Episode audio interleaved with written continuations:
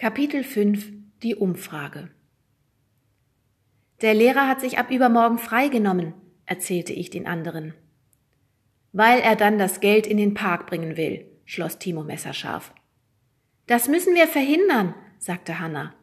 Aber wir wissen nicht in welchen Park, sagte ich. Dann müssen wir es herausfinden, sagte Hanna. Nach der Schule folgten wir unserem Lehrer unauffällig nach Hause.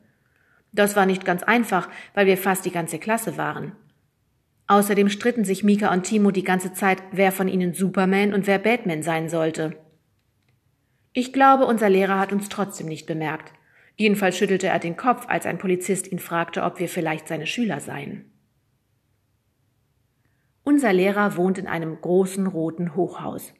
Das wussten wir aber schon vorher. Pekka und Hanna wohnen nämlich im selben Haus. Und was jetzt? fragte Mika, nachdem unser Lehrer hineingegangen war. Wir müssen herausfinden, wo und wann, sagte Hanna. Und was und wie, fügte Timo hinzu. Aber auch womit, sagte ich.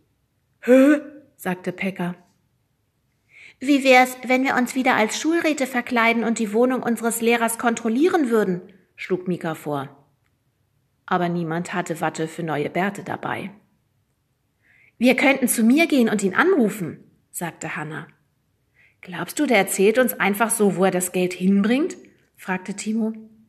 Wir könnten so tun, als würden wir eine Umfrage machen, antwortete Hanna. Eine was? fragte Pekka. Eine Umfrage.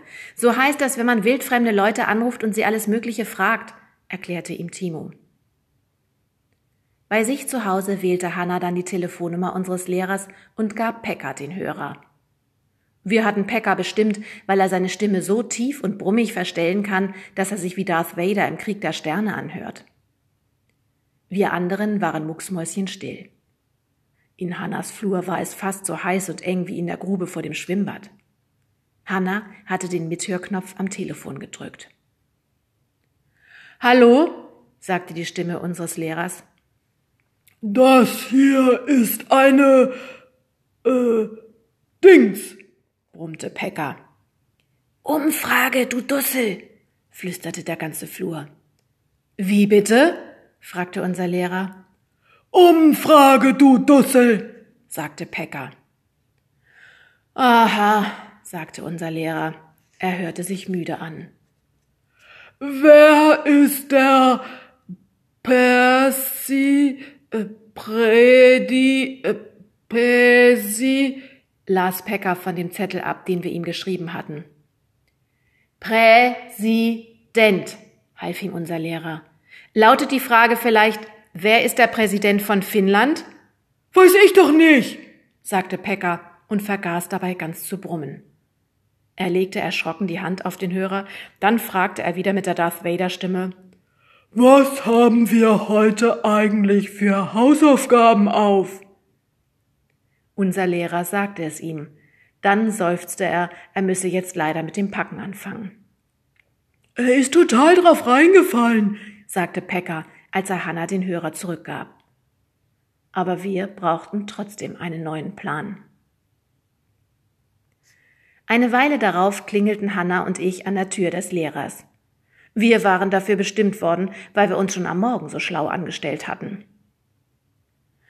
Ach, schon wieder eine Umfrage? fragte unser Lehrer, als er uns sah. Wir wollten nur fragen, was wir für Hausaufgaben aufhaben, sagte ich und versuchte einen Blick in die Wohnung zu werfen. Ach, ihr auch, seufzte unser Lehrer.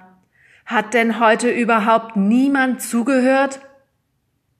Er schüttelte den Kopf und ging seine Schulsachen holen. Wir warteten im Flur. An der Garderobe hingen die Windjacke unseres Lehrers, ein Regenschirm und ein Pullover. An der Wand war eine Pinnwand voller Zettel und auf dem Boden stand ein aufgeklappter großer grüner Koffer. Er war leer. Genau so einen Koffer hat mein Vater, flüsterte Hanna und stieß mich in die Seite.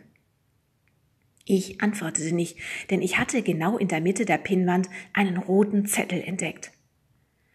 Bahnhofspark, Donnerstag, 21.15 Uhr stand darauf. Da passt ganz schön viel Geld rein, sagte Hanna und zeigte auf den Koffer. Hier, sagte unser Lehrer und hielt uns ein Blatt Papier hin. Wir erschraken fürchterlich, denn wir hatten ihn beide nicht kommen hören. Im Park dann, sagte ich. Mit dem Geld, sagte Hanna. Dann rannten wir davon. Unser Lehrer tat so, als verstände er kein Wort.